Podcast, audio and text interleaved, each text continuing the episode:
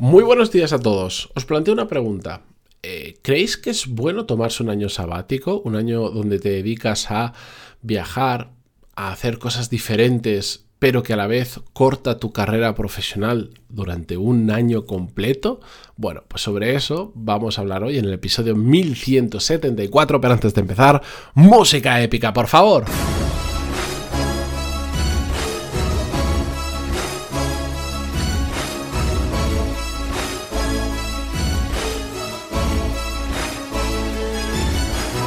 Muy buenos días a todos, bienvenidos. Yo soy Matías Pantaloni y esto es Desarrollo Profesional, el podcast donde hablamos sobre todas las técnicas, habilidades, estrategias y trucos necesarios para mejorar cada día en nuestro trabajo. Recordaros rápido antes de empezar, ya lo sabéis, desde ayer lunes hasta mañana miércoles están abiertas las plazas para todos los que estéis apuntados en, las, en la lista de espera de Core Skills. Son las plazas prioritarias. Eh, habréis recibido ayer un email con toda la información para poder apuntaros y tenéis de, hasta hasta mañana miércoles para hacerlo. Y a partir de ahí, hasta el domingo, los que no tengáis plaza prioritaria, los que no estéis en la lista de espera, os podréis apuntar en las plazas que sobren. No, os preocupéis que lo iré contando no solo a través del episodio, sino también pues a todos los que estáis apuntados de alguna manera, pues en la newsletter, en la lista de espera, etcétera, etcétera. Cualquier duda que tengáis, coreskills.es tenéis toda la información sobre el programa y además tenéis todas las formas para contactarme ante cualquier duda que queráis bien por email, por WhatsApp o incluso agendando la llamada conmigo.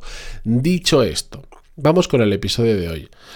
Eh, recordad que ayer os decía, un oyente del podcast me envía un par de preguntas muy interesantes, las contesto en dos episodios. Ayer contestamos a la primera pregunta sobre qué consejos le daría a mí yo de hace, de cuando tenía 20, 25 años. Y hoy vamos a contestar a la segunda parte de la pregunta, que como ya lo habéis visto en la introducción de este episodio, va sobre parar y tener un año sabático. Dice así la pregunta. Desde que estaba en la universidad he querido tomarme un año sabático para viajar por el mundo de manera improvisada a lo mochilero. Nada más terminar la universidad sientes la presión social de aprovechar y rentabilizar lo que has invertido en tus estudios empezando a trabajar cuanto antes. Si no sientes que te quedas eh, atrás. Luego, una vez estás trabajando, es una, una, decisión difícil porque puede suponer dejar todo sin tener a dónde volver y porque es difícil salir de la rueda de ganar dinero. Además, puede ser una decisión que corte tu consolidación y progresión profesional. Sin embargo, además de ser una experiencia vital muy enriquecedora, creo que aporta mucho al desarrollo profesional. Es como hacer un máster informal. ¿Aconsejas tomarse un año sabático para viajar por el mundo de forma improvisada a lo mochilero? ¿Qué aspectos positivos y negativos ves? ¿Cómo valorarías que un candidato a un puesto de trabajo en tu empresa haya tenido una experiencia así? Muchas gracias, Matías, y un saludo. Bueno, pues este es un tema interesante. Y este es un tema em, que yo ahora con la perspectiva, hilándolo con el episodio de ayer, em, nunca hice y me habría gustado hacer. El poder tomarme un año para poder viajar eh, por diferentes sitios, sobre todo el el hecho de, ahora puedo viajar, ah, claro que sí, pero ahora, bueno, en, mi caso ya con familia y cosas así, y negocio y, trabajo, no solo trabajo, negocio propio, eh, cada vez se va complicando más. Y es algo que a mí me habría encantado hacer y que por, por ¿cómo decirlo? Por, por, como él lo explica muy bien, por intentar rentabilizar lo que has estado estudiando, yo tampoco lo hice porque quería empezar realmente a trabajar ya y eso tiró más que el irme a hacer un año sabático. Sí que es cierto que me fui de Erasmus, que sinceramente, depende de la carrera y el país al que te vas, puede llegar a ser un año sabático. Es lo, es lo más sabático que yo he vivido en mi vida ese año de Erasmus, pues porque me iba cuando ya me quedaban pocas asignaturas, me, me fui a, Florencia, en, Italia, un país en el que el nivel, por lo menos en arquitectura, es bastante inferior que en España y por lo tanto era muy fácil en las asignaturas para mí y encima pues te va a ser un contexto con un montón de gente que va a lo mismo y para mí es lo más fácil, parecido a un año sabático, pero bueno, tampoco lo es exactamente. La cuestión es que yo es algo que recomendaría encarecidamente a todo el que no solo económicamente, sino personal y familiarmente se lo pudiera permitir. Creo que la gente que, en mi experiencia que he conocido, que que ha viajado por más sitios, ha tenido más experiencias diferentes, salidas de su contexto habitual, tienen una plasticidad sobre todo mental mucho mayor que otras personas. Y para mí esa es la gran ventaja. Yo no sé si es un máster informal, como nos decía en el email, pero sin duda es la mayor ventaja que veo. Esa plasticidad mental, ese haber conocido cómo se hace lo mismo, pero diferente en otro sitio. Cómo se puede... Se, pueden resolver los problemas de manera diferente, cómo la gente es capaz de vivir, depende de donde te vayas, con muchísimo menos y seguir siendo absolutamente feliz. El, el, el que no donde nosotros el aprender que donde nosotros vivimos no necesariamente tiene que ser el mejor lugar del mundo para vivir, que es lo que cree la gran mayoría, el, el entender que se puede vivir de muchas maneras diferentes y por lo tanto se pueden hacer las cosas de muchas maneras diferentes.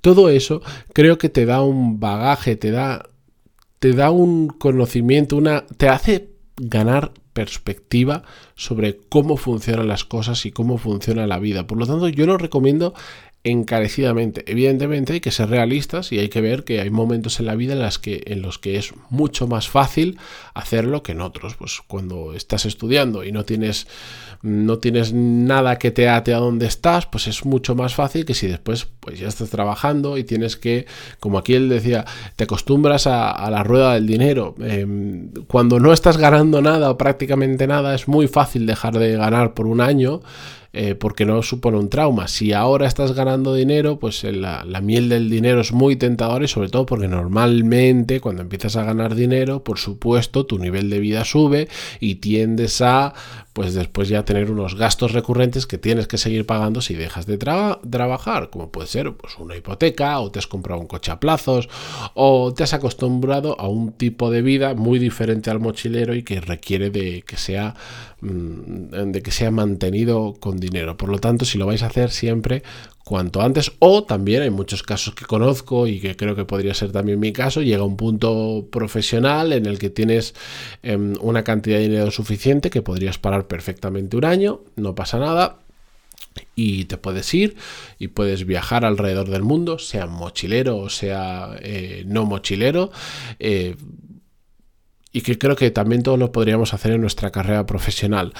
¿Te corta o, frena una consolidación profesional? Pues depende mucho en la etapa en la que estés. Yo ahora, por ejemplo, eh, dejando de lado la parte económica, no me iría porque estoy en un punto profesional muy dulce y que lo quiero aprovechar al máximo y que estoy disfrutando muchísimo de lo que estoy haciendo. Igual dentro de unos años, pues lo estoy en una situación más más, tranquila, más estable y dijera, bueno, pues oye, pues ahora, ¿por qué no? ¿Por qué no? Realmente, ¿por qué no? De hecho, yo tengo muchas ganas de irme, sobre todo, pues un par de años a vivir, no sé si Estados Unidos o algo así, que igual alguna vez pues se nos cruzan los cables y nos vamos. Lo que pasa es que eso es bastante diferente, bastante opuesto a, a ser mochilero, pero para mí lo importante es, sobre todo, el primer paso es vivir en otro país diferente.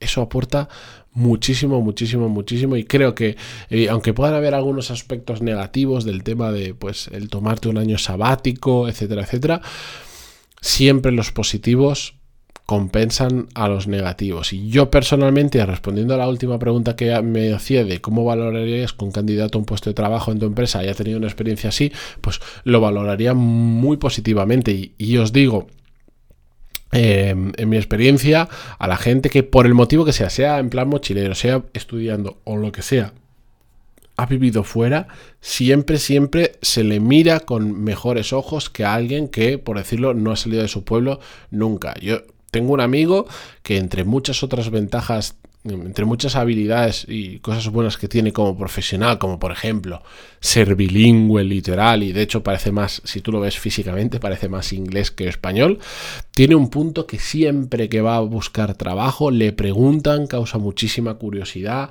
y notas que, que él me lo dice, que la gente con la que está hablando conecta muy bien y, les gusta, que es que, bueno, pues se fue seis meses solo, no, no media vida, seis meses a estudiar a Japón Y eso llama muchísimo la atención a la gente. Además, se fue y aprendió a hablar japonés, lo que se te puede dar tiempo en seis meses, pero después cuando volvió siguió eh, formándose en japonés, aunque no lo vaya a usar nunca en su día a día, pero todo eso causa mucha curiosidad y a la gente le gusta muchísimo más que si lo que dices es que el, viaje más largo que has hecho realmente de vivir fuera ha sido mudarte al pueblo de al lado, por decirlo de alguna manera. Por lo tanto, yo personalmente lo valoro muy bien. De hecho, en el equipo en el que trabajo... Mm, tengo, os diría que, bueno, aparte de que tengo mucha gente de fuera, tengo gente de Estados Unidos, de Serbia, de Irlanda, tengo un montón de personas que, que se han ido fuera a trabajar o a tener una experiencia mientras estudiaban o de año sabático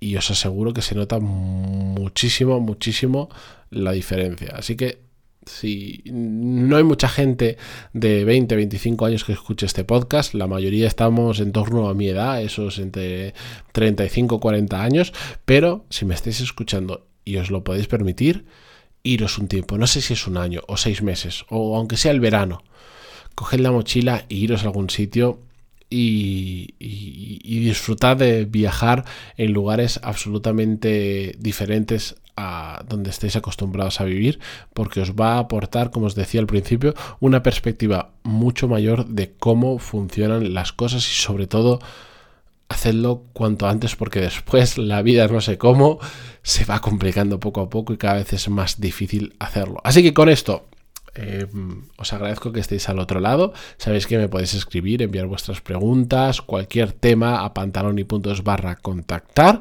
Y en ocasiones los contesto en el podcast, en pocas ocasiones, porque si no solo me dedicaría a contestar emails en el podcast. Y, pero siempre, siempre, siempre os contesto eh, por escrito como mínimo. Muchas gracias por estar ahí en Spotify, en Google Podcast, en iTunes, en Evox. Recordad que hemos abierto edición de Core Skills, Core Skills para toda la información y hasta mañana. Adiós.